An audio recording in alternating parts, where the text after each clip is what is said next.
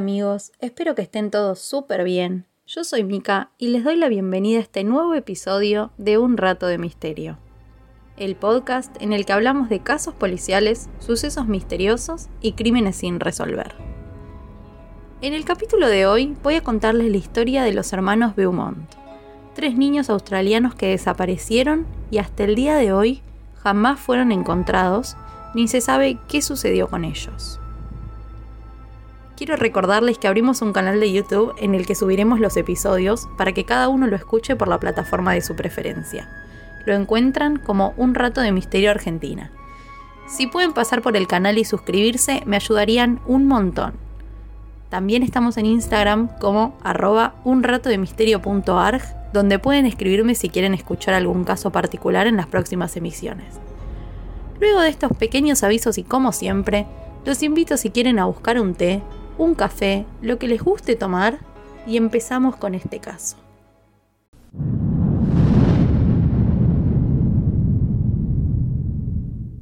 Para empezar este caso, los voy a poner un poco en contexto. Los protagonistas de esta historia son los integrantes de la familia Beaumont, los padres, Jim y Nancy, y sus tres hijos, Jane, de 9 años, Arna, de 7, y Grant, de 4. Los cinco vivían en una gran casa en la calle Harding, en Somerton Park, un suburbio de la ciudad de Adelaida, en Australia. Jane y Arna estudiaban en la escuela primaria Paringa Park. Los hechos comienzan el martes 25 de enero de 1966. En medio de una intensa ola de calor, Jim llevó en su auto a los hijos a la playa, los dejó ahí, siempre recomendándoles que se cuidaran y se portaran bien, y siguió con su viaje de trabajo hacia Snowtown. La playa en cuestión era Glenelg Beach, la más popular para los habitantes de la zona. Jane, la hija mayor, ya estaba acostumbrada a cuidar a los dos hermanos menores y era muy responsable. Por eso sus padres los dejaban quedarse un tiempo solos y disfrutar de la playa. De hecho, ese día todo marchó muy bien y volvieron caminando a su casa a la hora estipulada. El 26 de enero, el día siguiente, fue feriado. Se conmemoraba el Día de Australia. Era un día de mucho calor, amaneció con una temperatura altísima y los tres hermanos quisieron repetir la salida del día anterior, visitar la playa Glenelg para jugar en la arena y meterse en el mar. Estaban a 5 minutos viajando en ómnibus y además el lugar iba a estar repleto de gente y de adolescentes por el feriado nacional. Su mamá los deja, porque ya lo habían hecho muchas veces, y como les dije antes, confiaban mucho en Jane, la hermana mayor. Pero antes de seguir, quiero aclarar una cosa. Seguramente ustedes estarán pensando, ¿cómo la mamá los dejó ir solos a la playa y encima en colectivo? Bueno, es importante que sepan que en esa época era muy común que los papás dejaran a sus hijos ir solos a lugares públicos e incluso tomar colectivos. Todo era mucho más seguro, la ciudad era muy tranquila, las familias ni siquiera cerraban con llave las puertas de sus casas. Puede ser que hoy en día nos resulte una locura, pero en ese entonces y en Australia era algo extremadamente normal. En fin, volviendo al día de los hechos. La mamá acompaña a los niños hasta la parada de ómnibus y los despide a las 8.45 de la mañana y cuando se suben al transporte les pide por favor que volvieran al mediodía para almorzar. Jane tenía puesta su malla enteriza de color rosa, un short verde, zapatillas de tela y llevaba con ella el libro Mujercitas. Arna salió con un traje de baño enterizo rojo debajo de una remera y shorts, y Grant, el más chiquito, iba sin remera, con un bañador verde y blanco con rayas verticales y abajo unos shorts. Una vez que el ómnibus se va, Nancy emprende el camino de vuelta a su casa. Lo que ella no se imaginaba es que ese sería el último momento que compartiría con sus tres hijos. Llega el mediodía y los hermanos no vuelven en el horario previsto, pero Nancy dedujo que quizá habrían perdido ese ómnibus y seguro vendrían en el siguiente. Pero no. Cuando el reloj marcó las 14.30 y aún no habían aparecido, sus alarmas se dispararon. Jim regresó de inmediato de su trabajo e intentó buscarlos en la playa, que estaba repleta de gente. Y mientras tanto, Nancy se quedaría en la casa esperando por si llegaban. Pero Jim no pudo localizarlos y Nancy tampoco los recibió en casa. Entonces deciden salir los dos juntos a buscarlos por las calles y casas de amigos. Nada, ni un solo rastro de los niños. Pasadas las 17.30, fueron a la policía y, tremendamente angustiados, denunciaron que no podían encontrar a sus hijos por ningún lado. No sabían, en ese momento, que su ausencia sería eterna.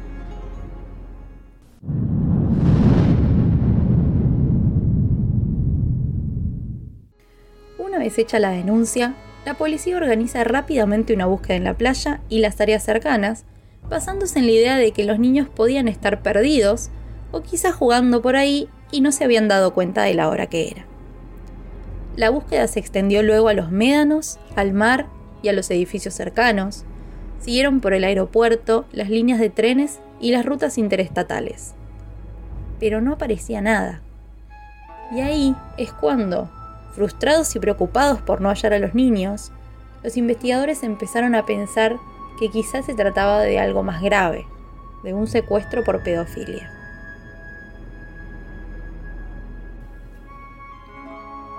En menos de 24 horas, toda la nación estaba informada y conmovida por el caso.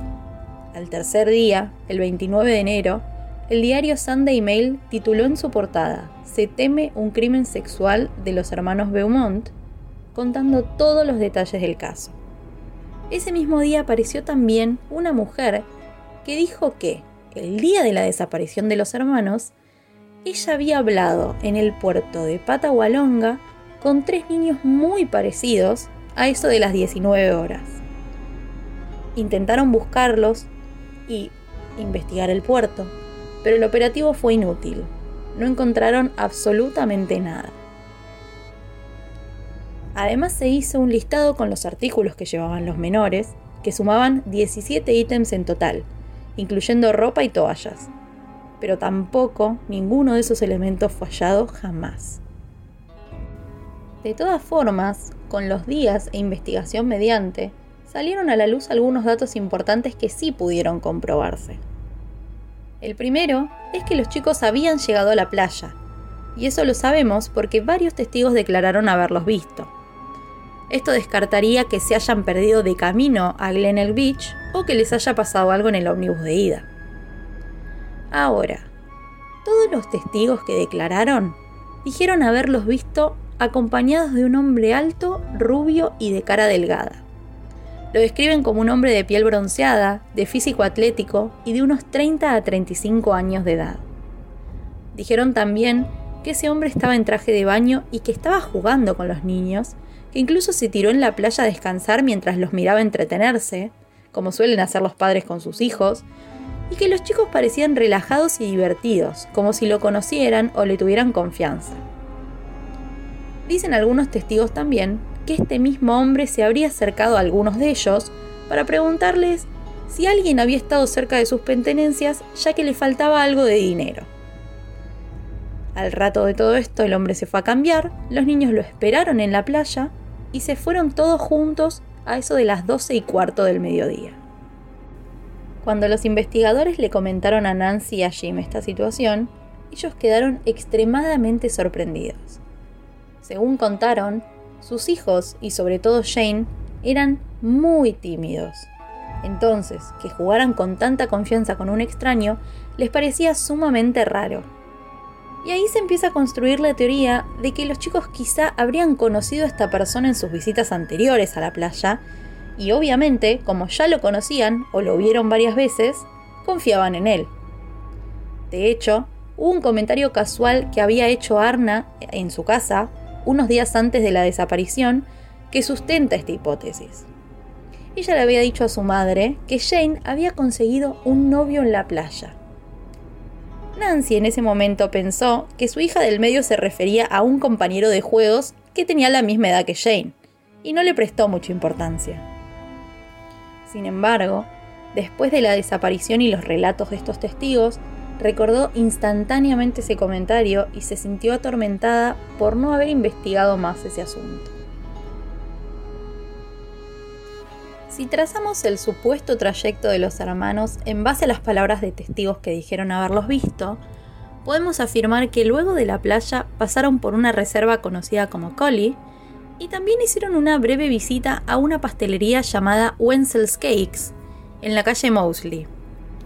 El empleado de la pastelería informó que Jane había comprado un pastel de carne con un billete de una libra australiana.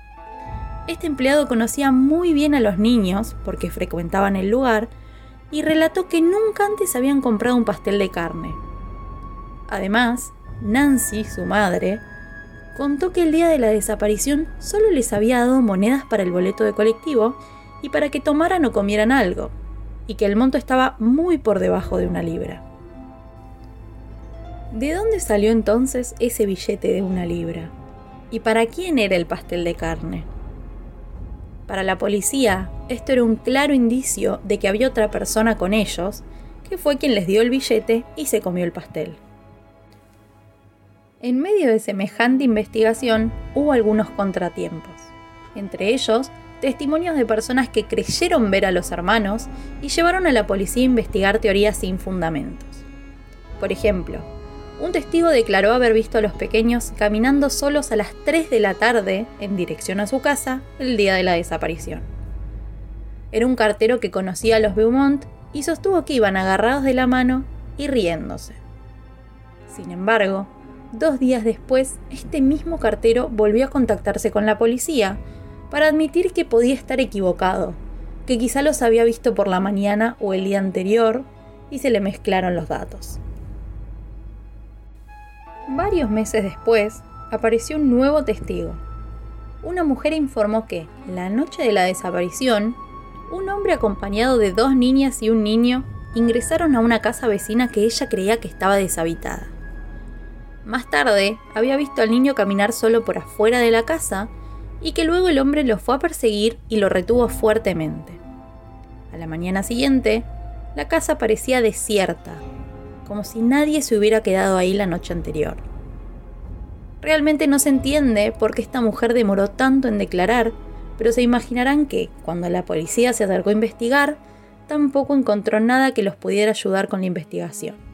Ni un solo rastro de los Beaumont, ni su secuestrador.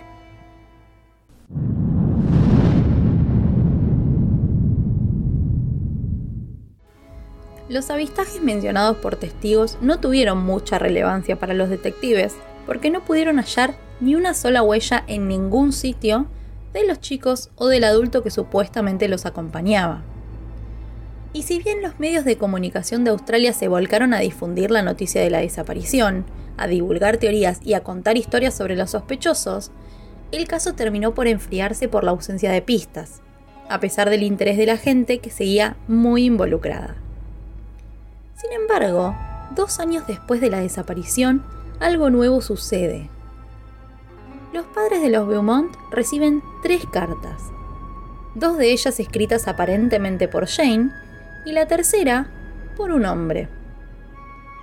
Cuando la policía compara las, supuestas cartas de Jane con otras dos escritas por ella antes de la desaparición, creyeron que sí, que era posible que fueran reales carta del hombre contaba que durante esos años él se había designado a sí mismo el guardián de los tres niños, pero que estaba dispuesto a devolverlos a sus padres.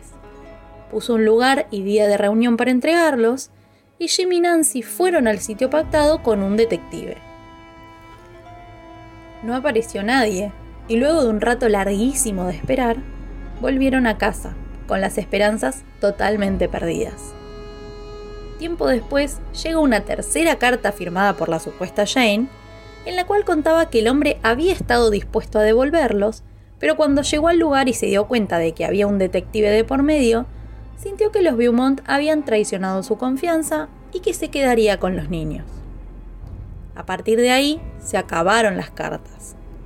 Sin embargo, en 1992, peritos calígrafos volvieron a examinar esas cartas y demostraron que había sido un engaño. Las huellas digitales de estas cartas pudieron rastrarse hasta un hombre de 41 años que al momento de escribirlas había sido un adolescente pretendiendo hacer una broma, a mi criterio, de muy mal gusto.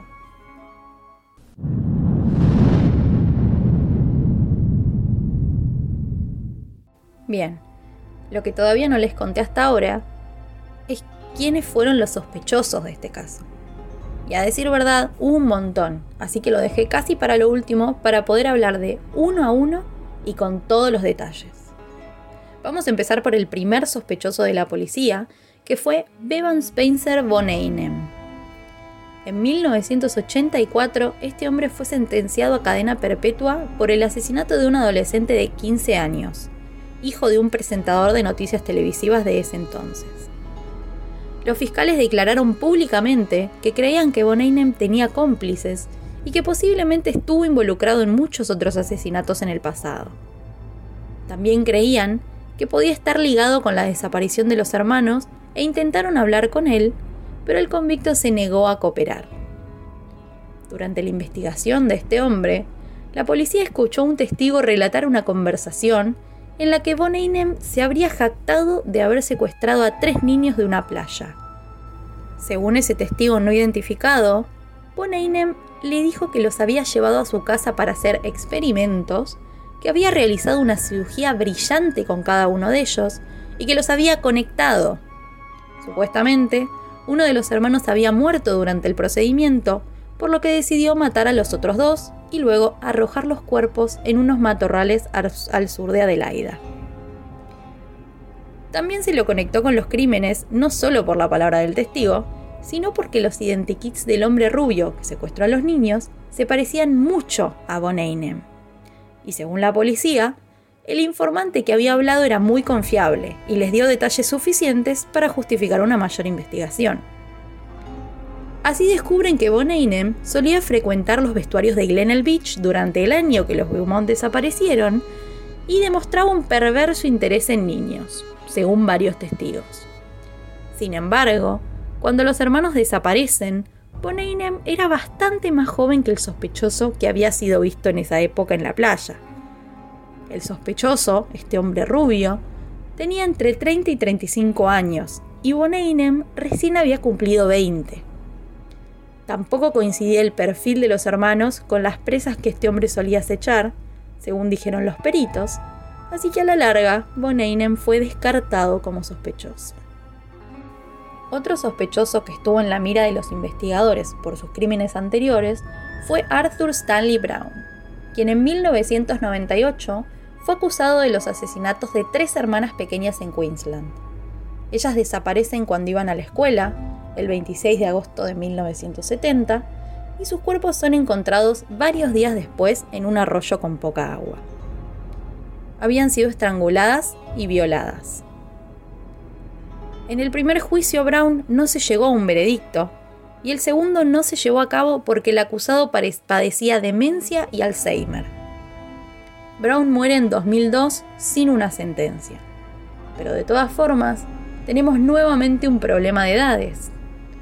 Al momento de la desaparición de los Beaumont, Brown tenía 53 años. Y por supuesto se imaginarán que esto se contradice con lo que declararon los testigos oculares en 1966. Por ende, este es otro sospechoso que se descarta. El tercer hombre sospechoso de este caso es James O'Neill, un señor que en 1975 recibió cadena perpetua por el asesinato de un niño de 9 años en Tasmania. ¿Por qué es sospechoso? Además de por este asesinato. Porque un par de años antes, James le dijo a varias personas que él era el responsable de la desaparición de los Beaumont. Es entonces que el ex detective Gordon Davy pasó tres años hablando con O'Neill e investigando para ganarse su confianza, todo para hacer un documental, y sostuvo que, aunque no había evidencia fehaciente que vinculara a O'Neill con la desaparición de los hermanos, él estaba convencido de que O'Neill era el culpable. Sin embargo, y extrañamente, la policía del sur de Australia investigó a O'Neill y lo descartó completamente como sospechoso.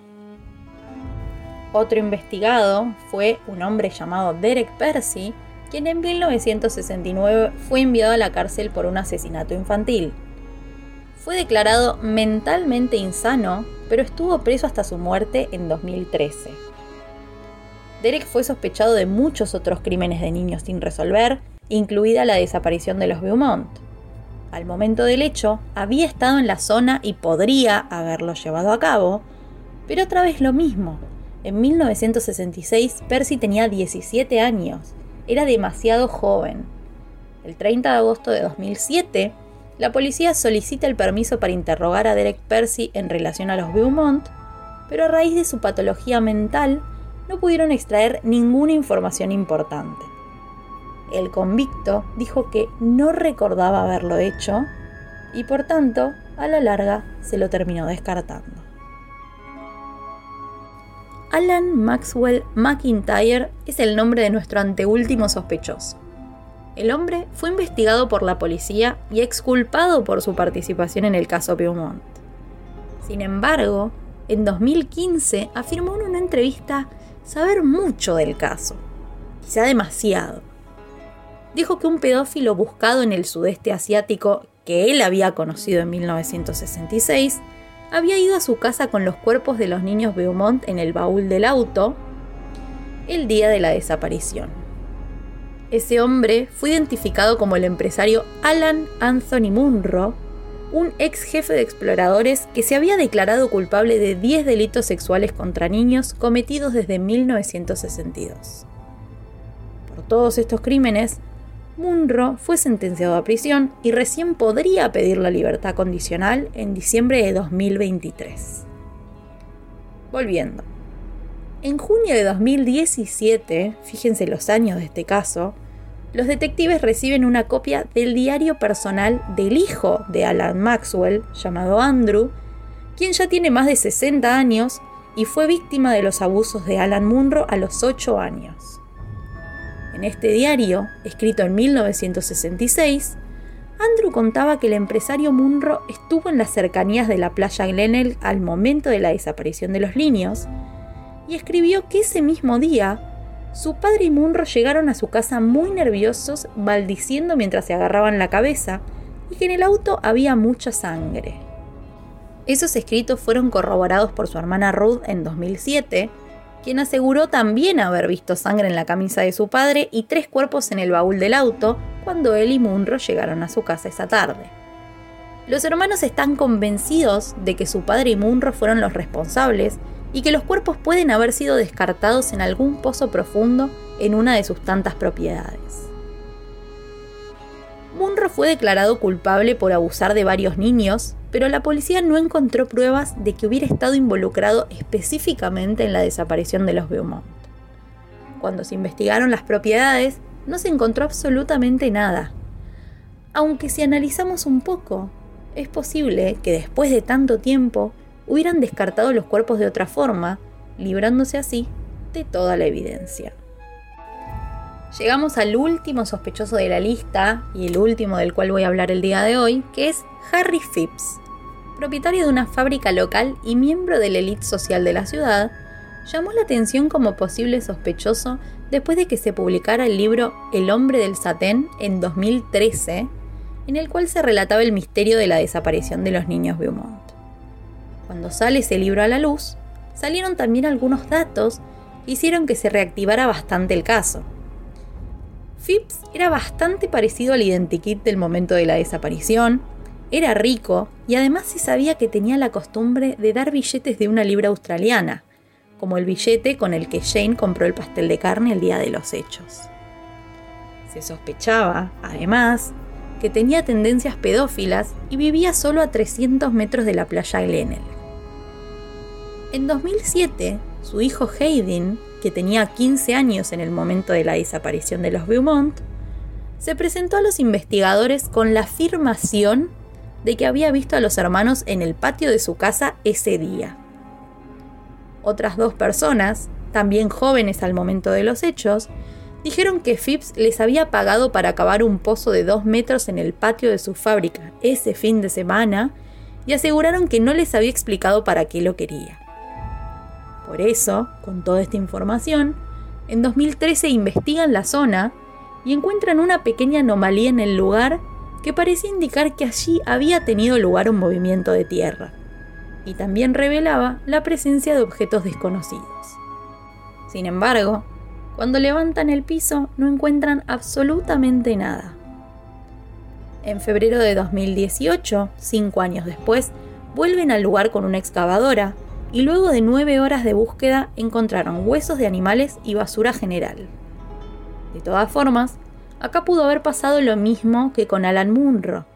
Después de tanto tiempo, quizá encontró la forma de deshacerse de los restos y sacarlos de ese pozo.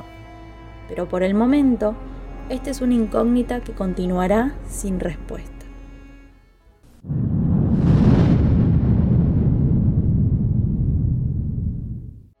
El tiempo transcurrido, algunos errores de la policía de la época y la falta de tecnología de ese entonces conspiraron en contra de la resolución de este caso. En aquel momento, Jim y Nancy Beaumont recibieron un enorme apoyo de los medios y la sociedad en general. Tres hermanos desaparecidos, una familia destrozada y la brutal incertidumbre que envolvió este caso mantuvo durante décadas conmocionada a una nación.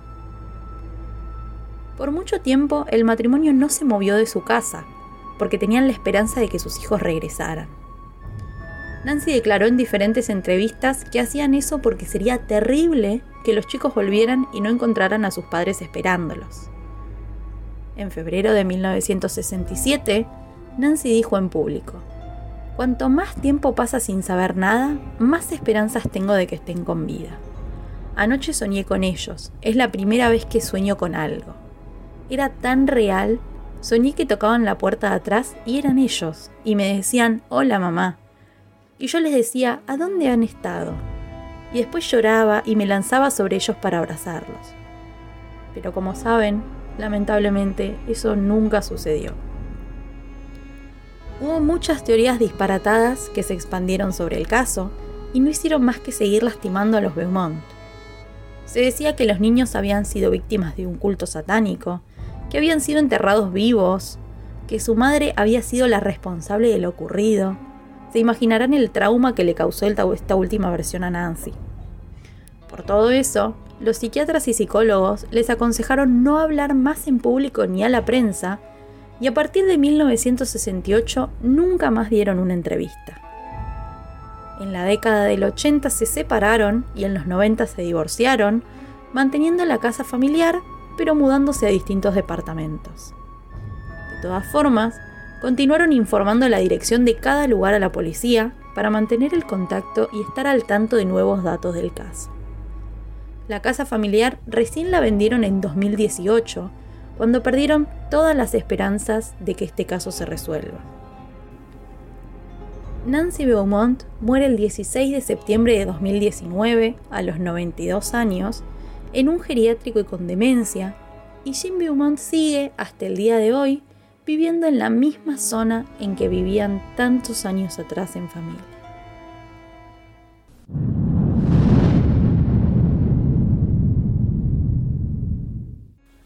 El gobierno australiano continúa hasta el día de hoy ofreciendo una recompensa de un millón de dólares por información relacionada con la desaparición de los Beaumont y también para otros casos parecidos de alto perfil mediático.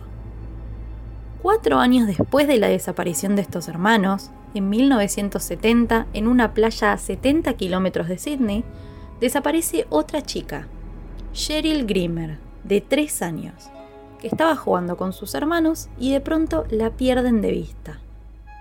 Otro caso que quedó sin resolver, aunque hubo testigos que dijeron haberla visto con un hombre joven quizá el mismo secuestrador de los hermanos Beaumont? Esta situación empezó a hacerse cada vez más frecuente y no solo en las playas. En 1973, Joanne Radcliffe y Chris Jane Gordon, de 11 y 5 años respectivamente, desaparecieron durante un multitudinario partido de fútbol en el estadio de Adelaide Oval. Las familias estaban sentadas una al lado de la otra y no se conocían, pero les permitieron a las niñas ir al baño juntas a las 15.45. Jamás regresaron del baño. Varias personas las vieron con un hombre joven, pero jamás se las encontró. La policía relacionó este doble secuestro con los hermanos Beaumont. Había varios sospechosos en común e identikits extremadamente parecidos. Todos esos sucesos y desapariciones en Australia hicieron que los padres empezaran a replantearse su tradicional estilo de vida de familia relajada, La nueva normalidad entonces les indicaba que sus hijos ya no estaban seguros, ni siquiera en lugares muy concurridos y a plena luz del día, y que ya no podían dejarlos solos. La confianza en el otro se había evaporado por completo, y lo que quedó fue la incertidumbre que al día de hoy siguen volviendo a estos casos.